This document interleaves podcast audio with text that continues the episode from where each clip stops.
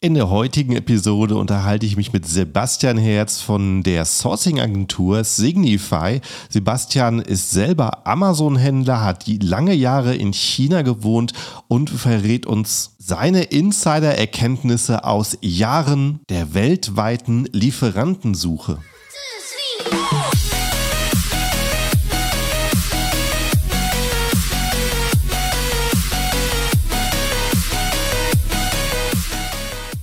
Hallo zusammen und willkommen beim Serious Seller Podcast auf Deutsch. Mein Name ist Markus Mokros und das ist die Show, in der wir alles um Amazon FBA Private Label besprechen, was uns Händler auf Deutsch gesagt ernsthafte Umsätze generiert. Daher auch der Name der Show Serious Seller Podcast auf Deutsch.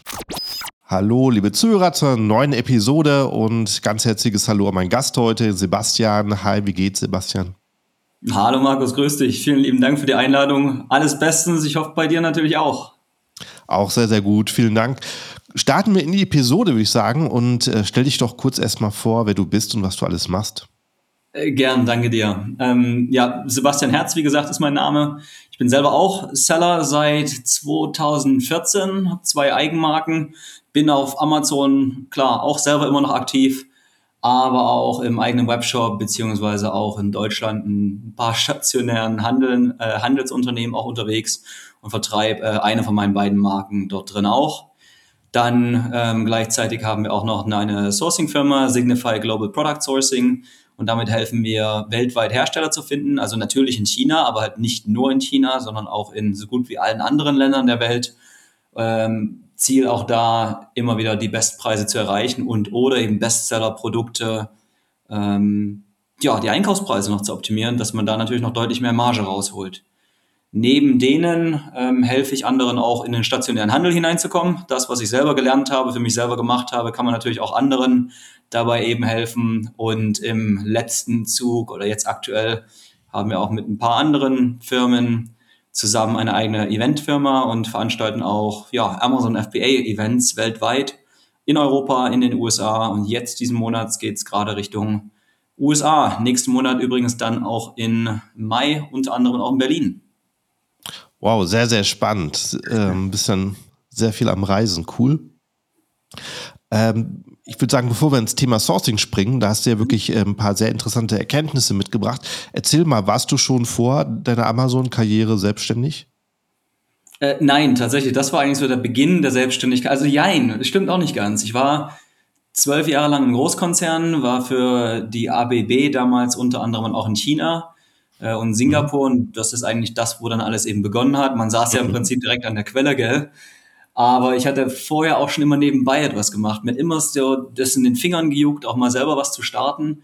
Und so komisch das klingt, ich habe selbst in Deutschland Heidelbeer Erntemaschinen und Heidelbeer Sortier- und Verpackungslinien in Deutschland vertrieben. Als ich äh, das wirklich also so aus freiem Willen an der Freizeit heraus, weil ich war mhm. damals glücklicherweise während der Schulzeit mal ein Jahr in den USA und die Gastfamilie beziehungsweise enge Freunde, die waren halt groß im Heidelbeer-Business. Und somit kam das dann auch, als ich dann in Deutschland eben war. Äh, es gibt so ein paar kleine Ecken um Bremen, Hannover, die Gegend herum. Da gibt es tatsächlich ein paar größere Heidelbeerfelder oder eben auch Richtung Brandenburg noch ein, zwei. Und äh, hatte da eigentlich so nebenbei eigentlich begonnen, auch schon mal was aufzubauen. Aber das richtige Amazon-Business hat dann eigentlich erst so 2013, 2014 gestartet, als ich in China gelebt habe. Mhm. Hast dich also schon immer so ein bisschen äh, umgeschaut nach Möglichkeiten, was zu machen. Ja. Und ähm, gut, da, da warst du also, warst du als Einkäufer in China oder was hast du genau gemacht? Nee, gar nicht. Ich bin eigentlich äh, Diplom-Ingenieur für Elektrotechnik, äh, vorletzter Jahrgang der, der, der deutschen Diplom-Ingenieure und war in der Industrieautomatisierung tätig. Das mhm. heißt, äh, für Großkonzerne chemische ähm, Anlagen, also chemische Produktionsstätten wie die BASF zum Beispiel in Ludwigshafen, kennt dann wahrscheinlich jeder, oder Öl- und Gasanlagen, Offshore, Onshore Anlagen, die haben wir halt automatisiert und ich war dort ähm, ja, im Sales, Sales Support, Marketing, Technical, ähm, Sales Support und Business Development zuständig. Mhm. Und war und da Wie bist du da von da aus auf Amazon FBA gekommen? das ist eigentlich eine ganz witzige Story. Ähm, als wir in Beijing, also Peking gewohnt haben, da hast du halt damals schon, das war dann 2000, 2013 und 2014 müsste es gewesen sein. Da war es für uns damals eigentlich schon normal, FFP2-Masken zu tragen, wegen der Luftverschmutzung. Mhm. Und wenn das Wetter eben mal draußen gut war, da konntest du mal eine Runde joggen gehen oder konntest mal spazieren gehen. So kurz bevor wir dann irgendwann China verlassen haben, hat meine Frau gesagt, Mensch, Sebastian, hör doch mal diesen Podcast an. Und ich bin gespannt, wann ich ihn endlich mal persönlich treffe, meinen, meinen früheren Held dort, Scott Volker. Äh, kennst du ja bestimmt auch, der hat früher den, ich glaube, Amazing Seller Podcast hieß es. Aha. Ja, ich das angehört in 2013, 2014, habe gesagt, Mensch, das klingt ja eigentlich alles, das klingt ja eigentlich alles ganz logisch und habe so begonnen, mich dort in das Thema FBA hineinzufuchsen. Hatte auch mal irgendwann den Gedanken, so 2013, 14, 15, 16, ob ich das Ganze nicht nach, auf Deutsch mache und, äh, und dann Trainings dafür verkaufe. Aber habe mir gesagt, nee, du, das, das liegt mir eigentlich nicht, ähm, Dinge zu wiederholen, auf Deutsch zu übersetzen und es anderen eben beizubringen. Aber so hat es tatsächlich begonnen. Beim Spaziergehen oder beim Joggen, Scott Walker, Amazing Seller Podcast damals angehört und äh, übers FBA-Business erfahren. Mhm. Okay, und dann warst du halt absolut an der Quelle in China und äh, kennst ja aus und dann lag es halt dann wahrscheinlich dann auch einfach auch nahe, deine ähm, Talente da in, in der Beschaffung anzubieten und äh, das machst du mittlerweile ziemlich groß, ja? Ja, also ich würde sagen, es hat eigentlich viel mehr mit meiner Frau angefangen. Mhm. Und witzigerweise hat das mich selbst sogar dann so gute ein, anderthalb Jahre gedauert, bis ich begriffen habe, Mensch, ich könnte doch eigentlich meine Frau fragen, ob die das Sourcing für meine eigenen Produkte macht. Warum? Mhm. Weil die ihr ganzes Leben lang schon im Sourcing gesteckt hat. Aha. Sie ist Russin, ist aufgewachsen an der russisch-chinesischen Grenze. Also das mhm. ist tatsächlich wirklich nur der Amur-Fluss zwischendrin, 300 Meter, 400 Meter Fluss und dann ist schon China. Und sie ist halt sehr, sehr zeitlich auch nach China eben gegangen, hat dort studiert, also nicht auf einer chinesischen, sondern auf einer UK-Universität. Ähm, aber war dann, wie viele Russinnen damals, tatsächlich im Sourcing äh, für zuständig, Produkte aus mhm. China nach Russland zu bringen. Mhm. Das unter anderem für die großen russischen Baumärkte, für andere Firmen. Äh, dann kam auch irgendwann Nike, Adidas, Chanel und Converse, die Originalschuhe, ähm, die dann eben herzustellen, die Factories zu suchen, dort das Sourcing zu machen. Und irgendwann kam ich dann eben auf den Trichter, das, was ich ja selber gemacht habe, warum macht das meine Frau eigentlich nicht? Mhm. Und dann hat das irgendwie herangefangen, andere haben davon erfahren und so hat sich das Ganze eigentlich aus Eigenbedarf, aus dem Eigensourcing ähm, ja, heraus entwickelt und ähm, dann hat das ein bisschen Fuß gefasst. Und jetzt sind wir mittlerweile recht weit vertreten, von Sydney bis Las Vegas und alles Mögliche zwischendrin. Und äh, ja, haben da jetzt eine, eine kleine Sourcing-Firma mittlerweile aufgebaut. Ja, schön. Auch sehr interessant, mit jemandem zu sprechen, der nicht nur aus China einkauft, ähm, obwohl das wahrscheinlich mm, sicherlich über 80 Prozent von eurem Geschäft, oder? Nee, gar nicht. Also gar nicht? Oh. war tatsächlich mal, bis vor zwei Jahren waren es noch etwa so 90 Prozent aller Sourcing-Projekte waren außerhalb, mhm. äh, in China und 10 Prozent außerhalb. Und das hat sich jetzt insbesondere, also während Corona, wegen der Lockdown-Zeiten, hohe mhm. Containerkosten, lange Lieferzeiten, Produktionsdelays wegen den Lockdowns in den Städten, ähm, eher zu 50-50 gemacht, wenn nicht sogar mittlerweile oftmals noch mehr Sourcing im Ausland äh, oder in anderen Ländern als in China. Also das überwiegt dann fast schon wirklich. China ist immer noch mhm. massiv gewachsen. Wir sind ja, muss ich sagen, halt auch sehr, sehr stark, sehr, sehr schnell, sehr, sehr stark gewachsen von einer Mitarbeiterin meiner Frau auf mittlerweile über 50 in äh, wow. nicht mal zwei Jahren. Mhm. Und da sind allerdings natürlich auch Projekte außerhalb Chinas ganz, ganz stark gewachsen. Mhm. Vor allem für viele US-Seller machen wir sehr, sehr viel Sourcing außerhalb Chinas. Warum? Weil Trump natürlich noch ein bisschen härter vorgegangen ist und noch mehr Anti-Dumping-Zölle für chinesische Waren aufgeführt hat. Und das ganze Thema Nearshoring, also zum Beispiel auch Sourcing aus anderen asiatischen Ländern, beziehungsweise Nearshoring, ähm, Sourcing aus Mexiko oder den USA oder Südamerika eben selber für kürzere, mhm. schnellere Lieferwege. Das ist schon sehr, sehr stark eigentlich. Klingt sehr spannend, ja. Und du hast uns ein paar Erkenntnisse daraus mitgebracht heute. Ähm, gerne. Also die Wege, die ich immer wieder sage, egal ob man mit einer Sourcing-Firma zusammenarbeitet oder eben nicht, da gibt es natürlich ein paar Punkte, worauf man eben drauf achten sollte. Und das fängt an, wie man dann wirklich Angebote äh, einholt, wie man das Interesse von ähm, Suppliern überhaupt weckt, mit einem zusammenzuarbeiten, wie viele Angebote sich lohnen, worauf man vielleicht achten sollte, wenn man es eben nicht selber macht, bezahlt man einen Prozentsatz und so weiter und so fort. Wenn du möchtest, kann ich da ausholen, ein paar Themen einfach mal ansprechen. Ja, musst gerne. du mich allerdings auch stoppen und sagen, Sebastian, jetzt hör auf.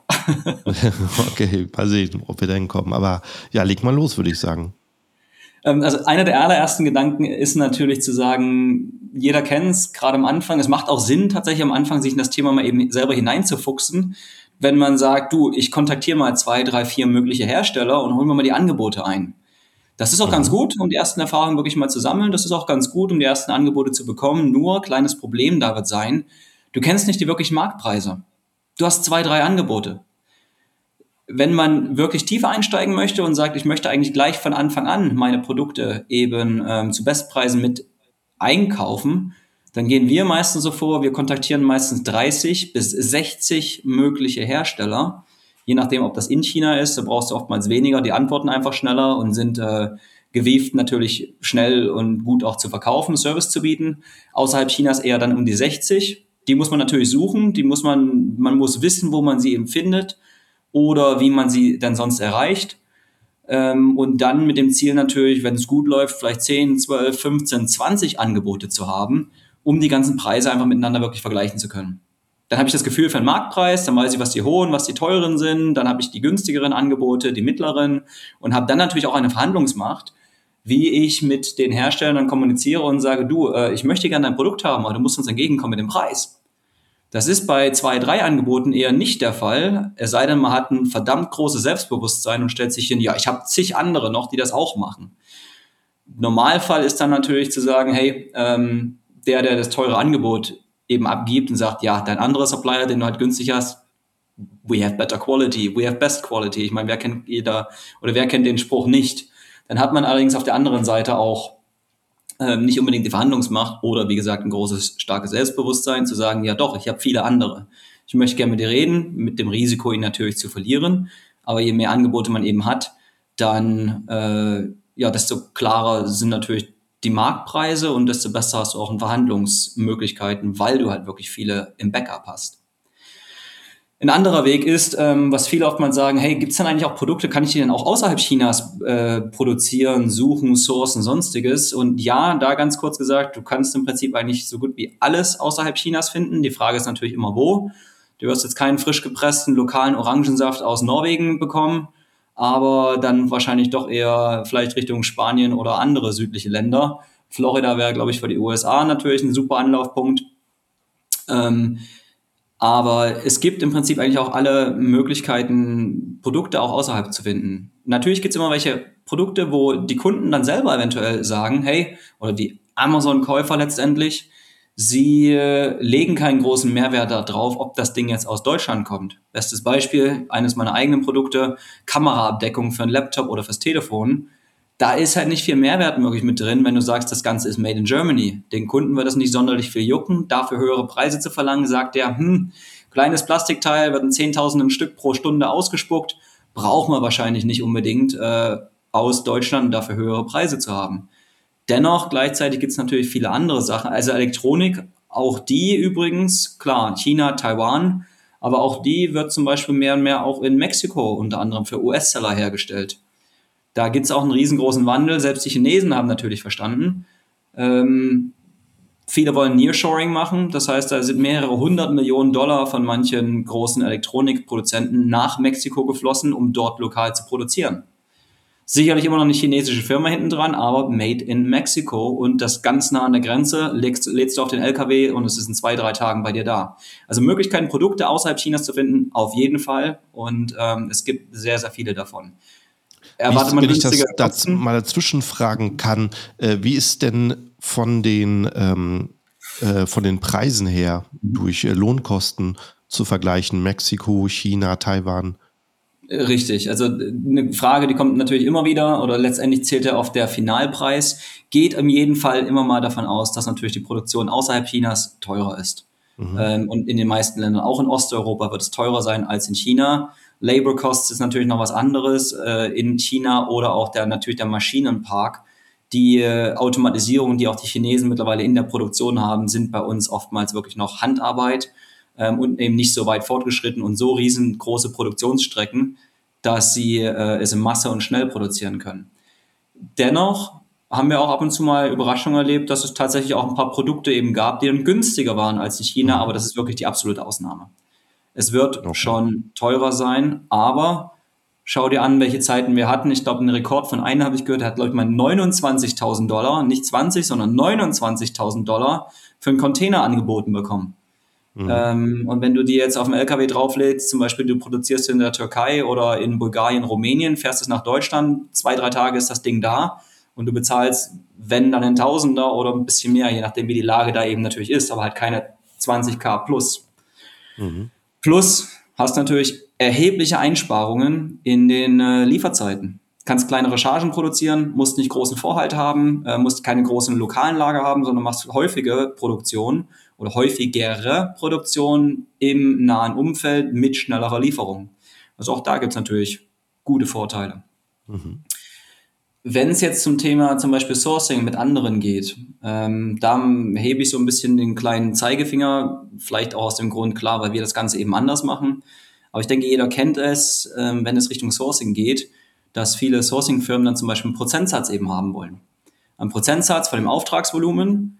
Das heißt, wenn du ein Produkt äh, ja, sourcest für 15, 15, 50.000 Dollar, wollen sie eben einen Prozentsatz X haben für, fängt oftmals mit 10 Prozent zum Beispiel an bei einer Erstorder, ähm, wollen sie dann eben dort die Gebühr für haben, dass sie das Sourcing betrieben haben. Und kleines, großes Problem, du weißt noch immer nicht, wer der Hersteller ist.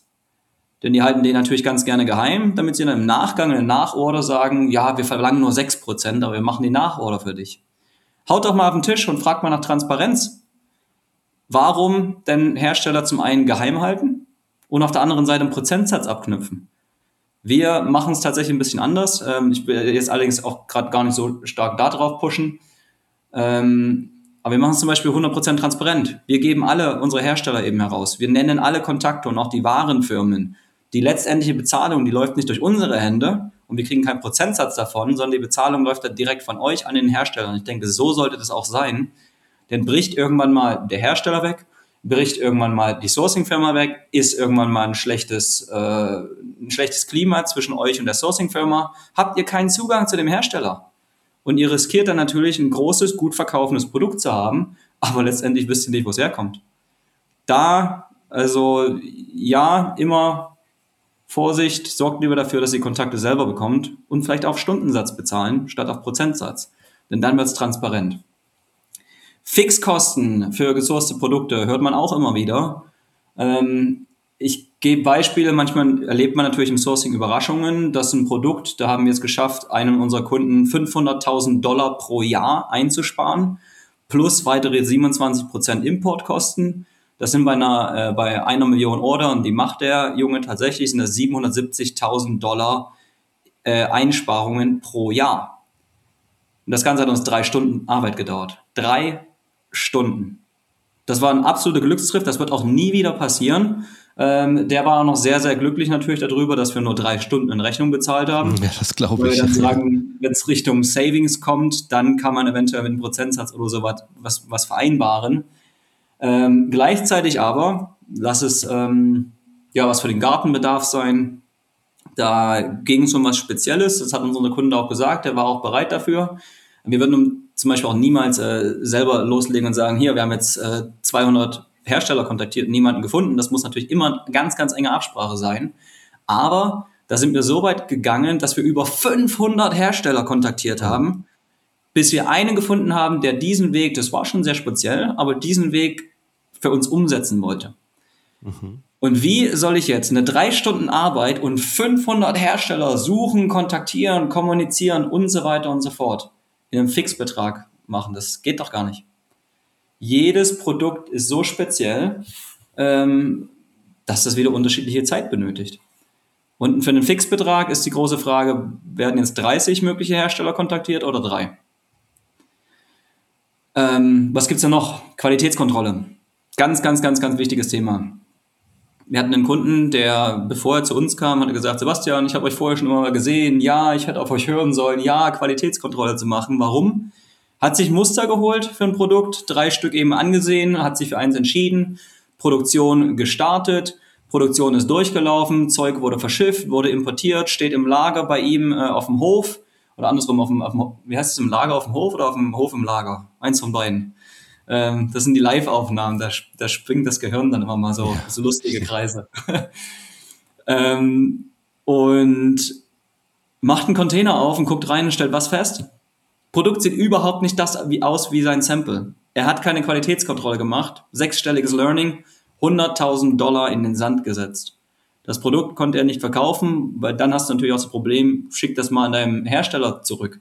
Ja. Bekomm erstmal die Freigaben über den deutschen Zoll, das Zeug wieder alles heraus zu exportieren, zu sagen, ne, Fehlproduktion, ein Container, 100.000 Dollar, bitte alles rückwärts abwickeln, Importkosten wieder zurückerstattet bekommen, Versandkosten müssen natürlich auch wieder gemacht haben. Und dann brauchst du natürlich noch die Bereitschaft des Herstellers zu sagen, ja, ich nehme es zurück und überarbeite es. Vergiss es. Gegen Null. Qualitätskontrolle bitte nicht nur im Samples machen, sondern auch natürlich im Massenproduktionsprozess. Äh, Entweder am Anfang oder auch zwischendrin. Ganz, ganz wichtig, aber natürlich am Ende. Und bitte, bitte, bitte nicht vor Finalzahlung. An, äh, sorry, andersrum. Finalzahlung nicht vor Qualitätskontrolle.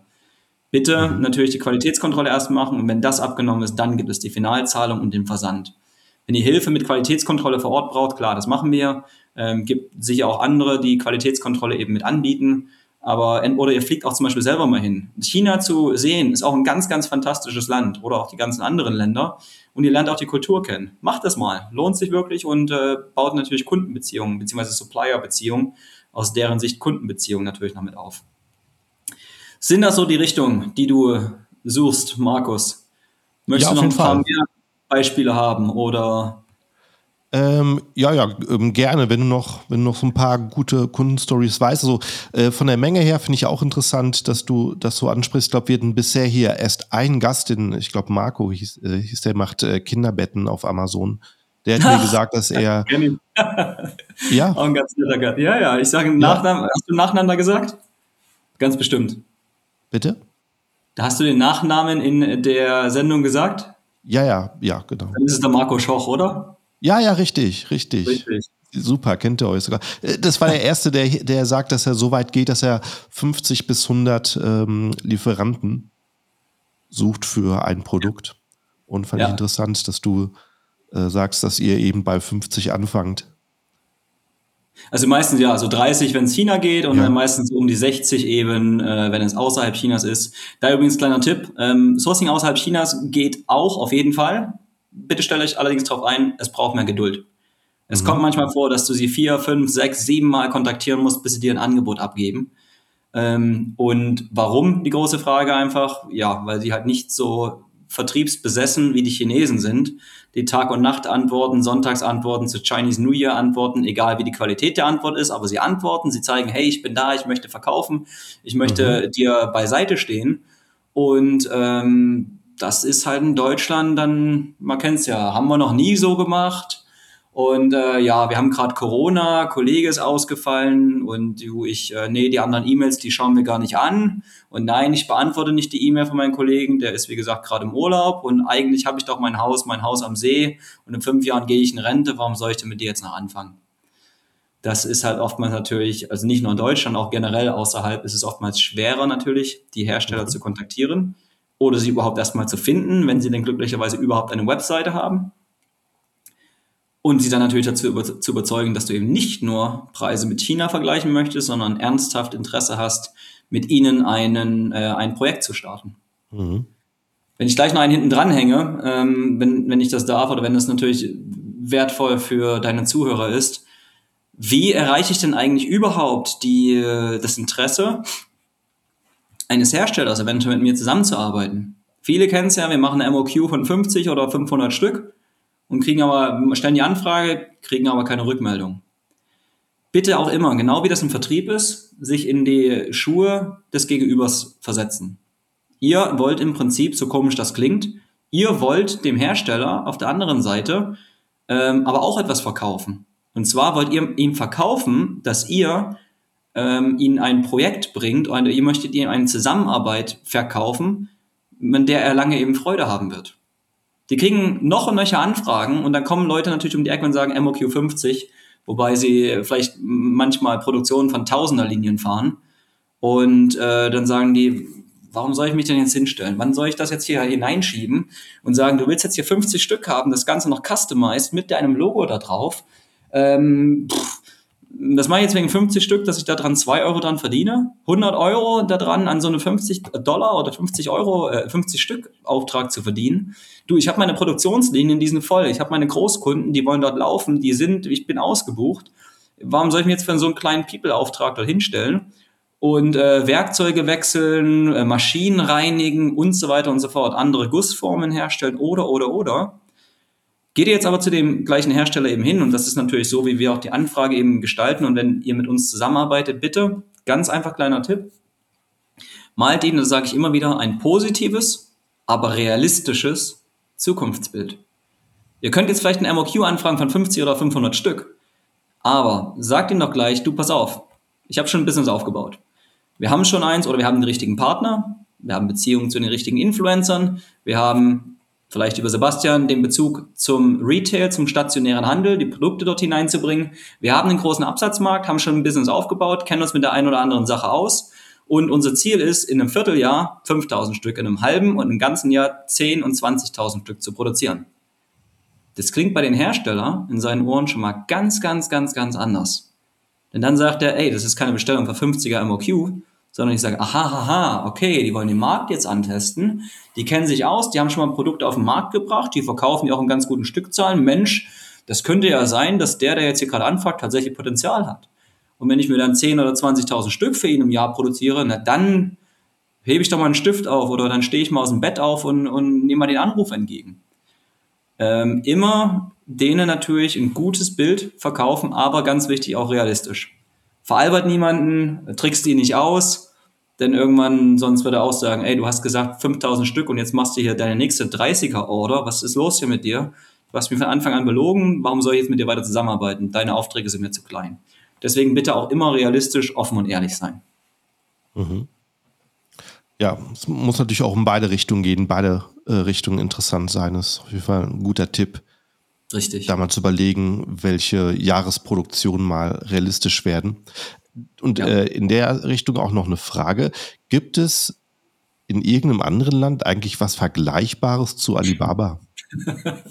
das ist so die Lieblingsfrage. Ähm, mhm. Ja, das wünscht sich eigentlich jeder. Also es, es, gibt verdammt viele Plattformen, aber es gibt eigentlich keine so richtige. Ich meine, jeder kennt es in Deutschland, ja, WLW. Ähm, genau. Ähm, wer sich ja schon mal eingetragen hat, wer liefert was. Ich habe es auch am Anfang gemacht. Das ist zum Beispiel, wo ich sage, wo Sie wahrscheinlich einen Fehler gemacht haben, ist, du wirst eigentlich nur angezeigt und ausgespielt, wenn du, ich glaube, einen 900 Euro Jahresvertrag ähm, oder Mindest, Mindestausgabe eben hast, um äh, Werbung zu schalten, beziehungsweise mhm. vorne zu erscheinen.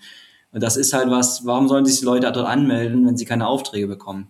Mhm. Gleichzeitig, es gibt nicht wirklich eine Plattform, wo du alles andere findest. Es gibt Europages, es gibt Global Sources, es gibt WLW, es gibt OEOPRL, es gibt so viele andere.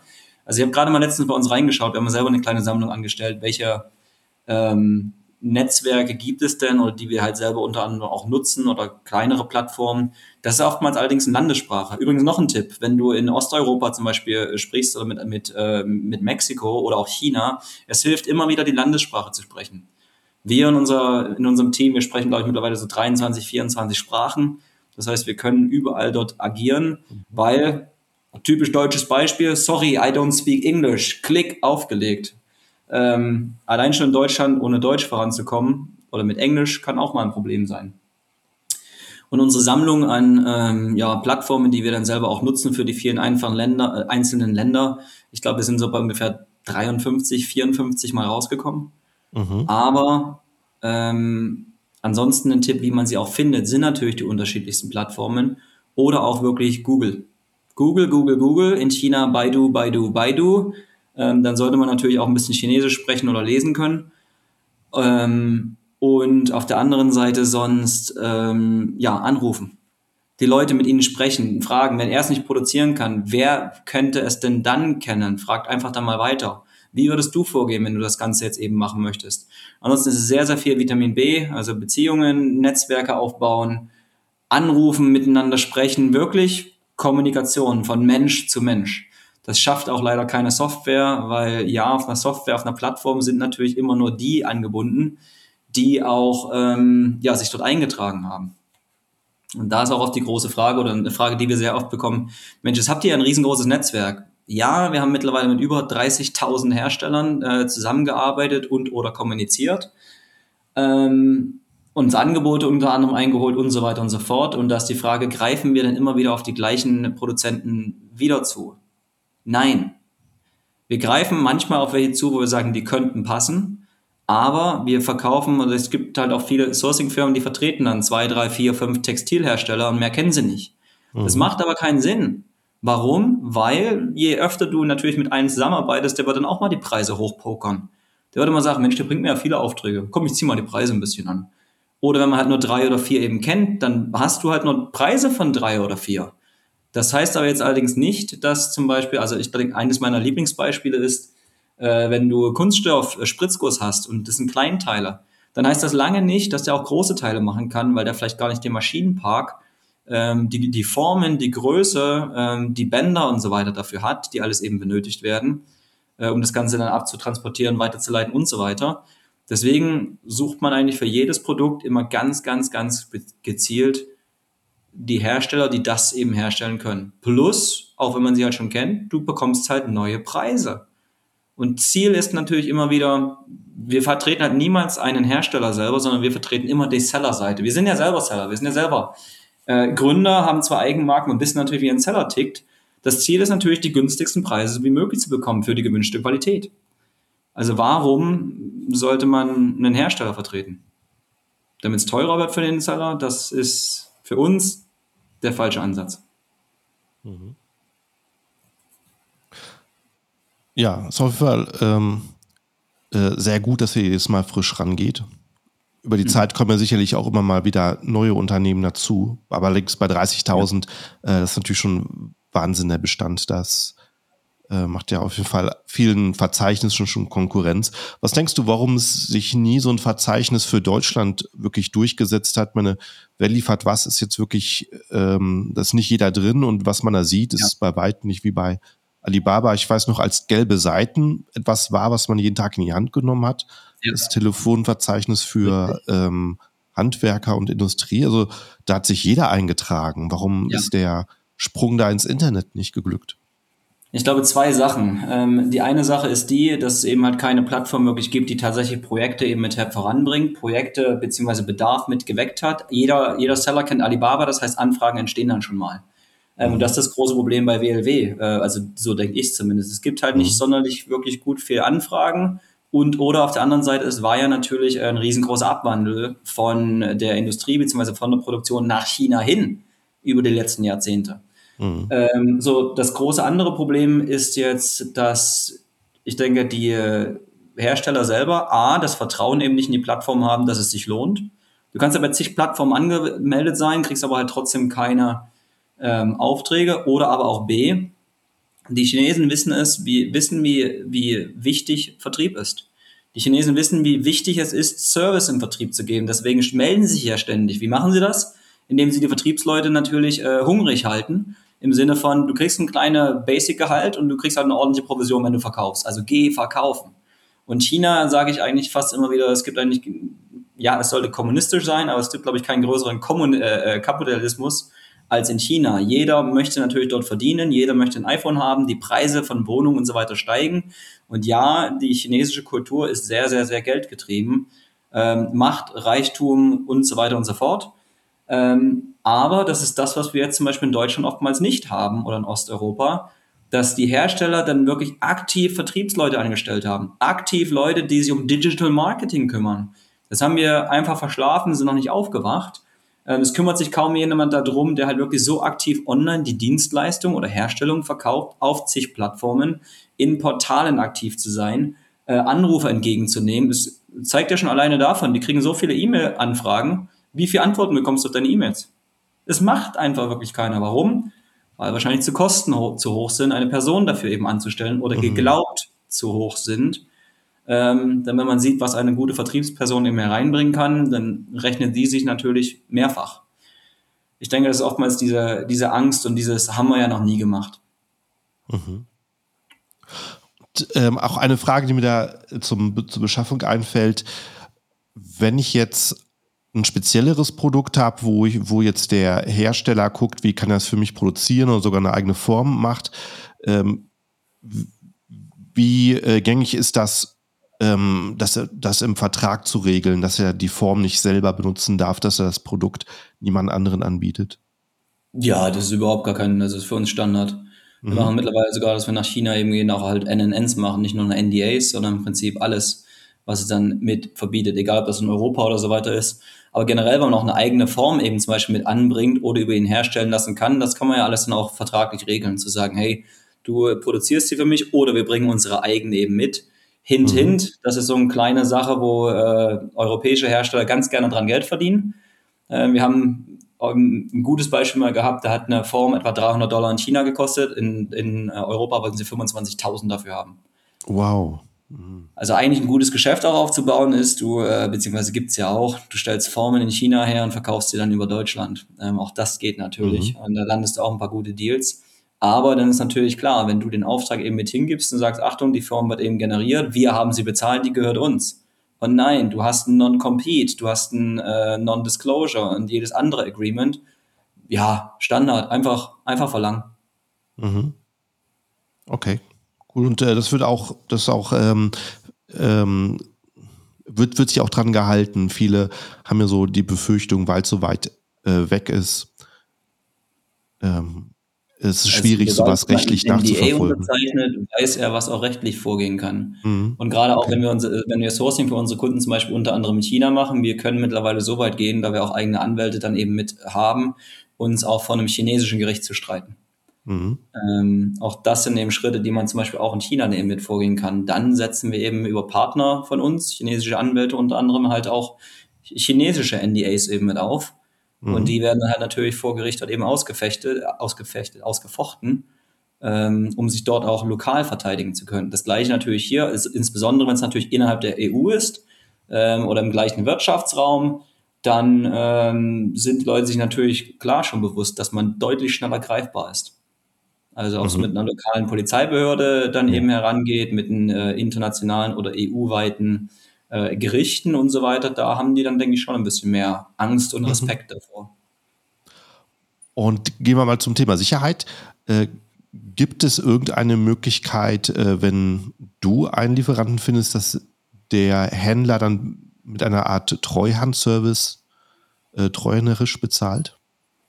Ja, klar. Also ein Escrow generell, so Treuhand, äh, oder wie heißen sie, die ja, doch, ich glaube, Treuhänder ist auf Deutsch der, der richtige Begriff. Mhm. Dass du da natürlich unterschiedliche Wege mit einschalten kannst. Klar, also China sowieso. Das, ich meine, da ist ja Alibaba allein schon mal einer der Wege.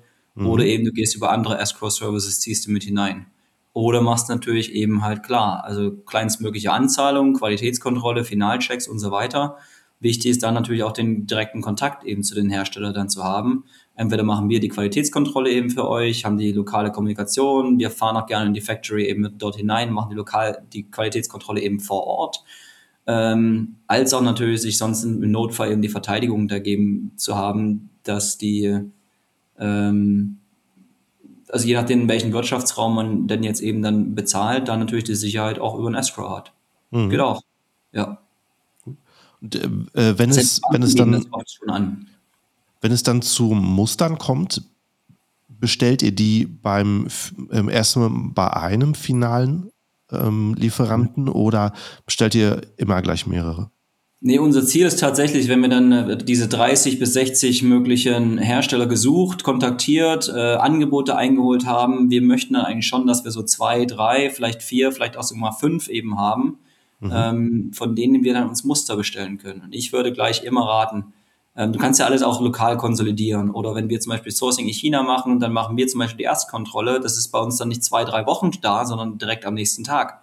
Äh, China hat oftmals Next Day oder sogar Same Day Delivery von Factories mhm. aus direkt eben hin zu privaten äh, Wohnungen, so wie wir das damals auch hatten. Oder ich habe es mir ins Büro liefern lassen, weil ich wusste, es kommt was und ich bin abends dann eben nicht da. Ähm, und ja, das kannst du überall natürlich auch gleich dann, dann mit abdecken, dass du eben mehrere Produkte hast, die konsolidiert gemeinsam zusammenschickst. Vielleicht wartest du einfach darauf, bis alle fünf angekommen sind, dann eine Päckchen rüber zu schicken. Ähm, dann bezahlst du halt natürlich nur einmal die äh, mhm. Frachtkosten und ähm, hast vielleicht auch bloß einmal die Wartezeit, beziehungsweise wenn du es halt noch schneller haben möchtest, mach eine lokale Kontrolle. Weil dann musst du nicht zwei, drei Wochen warten, nur um festzustellen, dass Muster zwei, drei und fünf schlecht sind und nur eins und zwei eigentlich gut. Lass uns das vorher kontrollieren, lokal vor Ort, egal wo. Und äh, dann wird es natürlich nochmal nachgeschickt. Also bitte, bitte auch immer die Samples selber auch in der Hand halten und die sich selber anzusehen. Schön, ja, vielen Dank, dass du so die Infos heute geteilt hast. Äh, sag noch mal, ja. wie man dich findet im Internet. Äh, signify.net, vorne ein Z und hinten ein Y, also Zeppelin Ida Gustav, Nordpol Ida Friedrich Y.net, Nordpol Emil Theodor oder gerne, wenn ihr mich auch sucht, ähm, ja, Sebastian Herz, den gibt's dann auf Facebook immer mal oder auf LinkedIn. Sind wir auch ganz gern zu finden, da heiße ich Sebastian The Connector Herz und ich glaube, da sind wir auch eigentlich ganz einfach erreichbar. Ansonsten Termin einfach einschnappen, mal zu sagen, hey, wir besprechen, möchten wir euch natürlich auch gerne anbieten, wir besprechen mal eure aktuelle Sourcing-Situation, wie sieht's denn aus, macht es Sinn? Ähm, schnappt euch einfach einen kostenlosen Termin, solange eben im Kalender auf signify.net, da steht dann oben äh, book, a, book a Timeslot oder Book a Calendar, eins von beiden. Ähm, einfach mal einschnappen, solange die noch verfügbar sind, dann gucken wir bei euch gerne mal rein und sagen, hey, was könnte man denn optimieren? Super, ja. Und das Event in Berlin, von dem du erzählt hast, ist das schon komplett geplant? Äh, das ist gerade tatsächlich wirklich in Entstehung, in der Planung. Ich musste jetzt ehrlich sagen, aus dem Kopf, gerade weiß ich das Datum noch gar nicht, finde ich das auf die Schnelle raus. Nee, bevor ich dich warten lasse, mache ich das, glaube ich, lieber selber. Aber die Firma nennt sich Scale for E-Tail. Und wir bringen, wir haben jetzt schon die ersten vier Events in äh, London, Manchester, Paris, Milan gehalten. Jetzt kommt die USA dran. Und äh, schlag mich tot, aber ist es am 19., 20., 21., wenn ich es richtig habe, Mai in Berlin. Und das wird ja ein kleines Event. Wir werden vielleicht auch den einen oder anderen American Speaker dabei haben. Und Fokus ist wirklich darauf, wie bringe ich das Geschäft weiter nach vorne. Also keine Sales Pitches, sondern wirklich Content, Content, Content, Werte bringen ähm, und ja, Learnings eben mitbringen, die du halt zu Hause sofort gleich implementieren kannst. Über was so für Themen wurde Netzwerk. beim letzten Event gesprochen? Die, die wir jetzt äh, gerade eben hatten, da war unter anderem Sean Hart. Ähm, das ist mittlerweile auch mir ein ganz, ganz lieber Kontakt. Der hat zum Beispiel 157 Millionen oder sowas selber verkauft. Und über wow. deren Marketingstrategie, die plaudern auch aus komplett, wie das Ding funktioniert, hat er, ich glaube, irgendwo habe ich das Buch doch gerade liegen, äh, 62,6, nee, 62,73 Millionen zusätzlich Umsatz gemacht. Eine andere mhm. ist sonst auch noch Matt Parker. Matt Parker spricht über Digital ähm, Experts oder Digital ähm, ja, Assets. Wie kannst du deine Bilder und deine Videos zum Beispiel noch mit aufwerten mit Metadaten drin? Oder wie sorgt Pinterest dafür, dass du deine Amazon-Verkäufe vorantreibst? George Maressa von Clear Ads. Ähm, er zeigt halt einige Secrets auf, wie du zum Beispiel deine direkten Wettbewerber bringen kannst beziehungsweise deine direkten Wettbewerber, die gerade eben ein Produkt launchen und wie setzt du dich eigentlich auf deren Listing drauf, um dort möglichst viel Absatz über deine neuen Wettbewerber zu erzielen. Ähm, Kara Sayer hatten wir über Brand Building, aber in Europa werden es natürlich ein paar andere Speaker sein. Der eine, da denke ich mir, also der hat auch Seven-Figure-Seller, also Millionenverkäufer, hat auch Millionen Exit schon hingelegt, vielleicht noch einen anderen, der auch schon Millionen Exit hingelegt hat. Ähm, ich denke auch Richtung PPC werden wir etwas haben. Was sind die easiest Hacks, um PPC voranzutreiben? Was soll ich in Bildern umsetzen? Mal eine gute Case Study machen. Ach, und vielleicht lohnt sich das auch. Vielleicht kriege ich den Thomas sogar mit da hinzu. Der hat äh, Thrasio mal auseinandergenommen und die Angry Orange Brand von Thrasio und hat mal gezeigt, wie auch eine Firma wie Thrasio selber deren Listings optimieren kann. Das könntet ihr mhm. unter anderem finden. Jetzt mache ich Werbung für ihn. Ähm, aber schaut es euch da gerne mal an. Äh, join, äh, wie heißt das? Äh, topdog.com.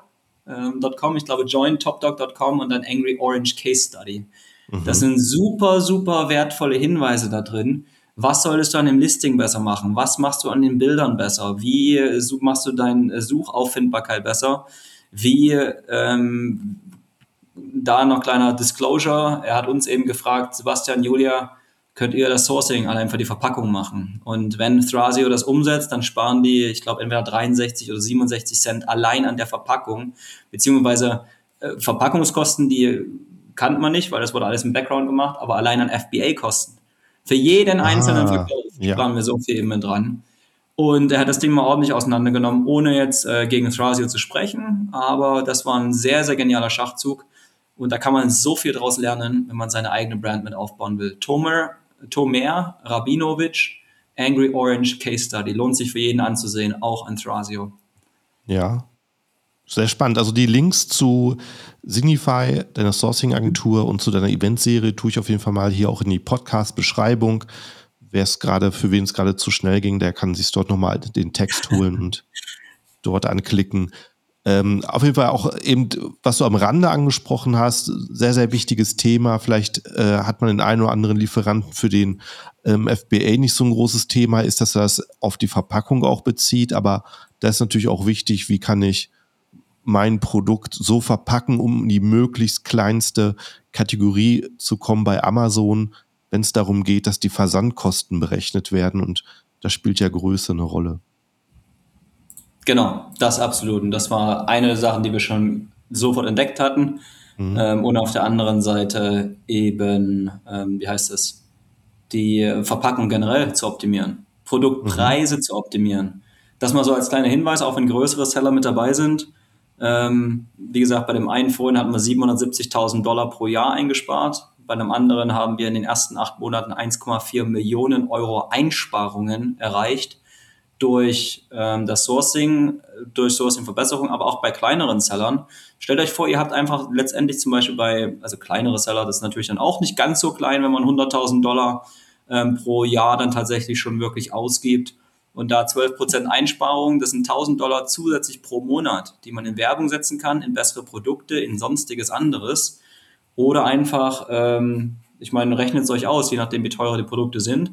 Stellt euch vor, ihr erreicht jedes Produkt einen Dollar, 2 Dollar oder 30 Cent günstiger, was man natürlich dann mit einer Masse auch umsetzen und einsparen kann. Ganz, ganz mhm. wichtig, auch die, die bereits erfolgreich verkaufen.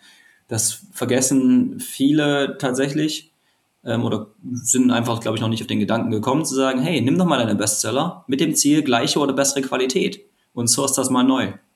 Machen wir mhm. natürlich, ist eine unserer Hauptaufgaben, lohnt sich fast immer. Sehr interessant, ja. Das, äh, wenn ein Produkt läuft, dann denkt man eigentlich, brauchst nicht anfassen, aber Genau. Und sich bestimmt immer mal nach einer Alternative zu gucken. Ein guter Tipp noch. Ja, hey, vielen Dank für das coole Gespräch. Äh, vielleicht können wir in Zukunft das sogar nochmal wiederholen, dass du vielleicht über stationären Handel sprichst. Das wäre auch ja. mal sehr, sehr interessant zu hören. Aber für heute lasse ich dich erstmal in Ruhe, würde ich sagen. Und ähm, vielen Dank, dass du dabei warst. Vielen Dank an die Zuhörer fürs Zuhören. Falls du noch nicht folgst, mach es jetzt. Klick auf Folgen, abonnieren, subscriben, wie es in der App heißt. Und wir hören uns in der nächsten Episode. Ciao, ciao. Ciao, ciao. Vielen Dank.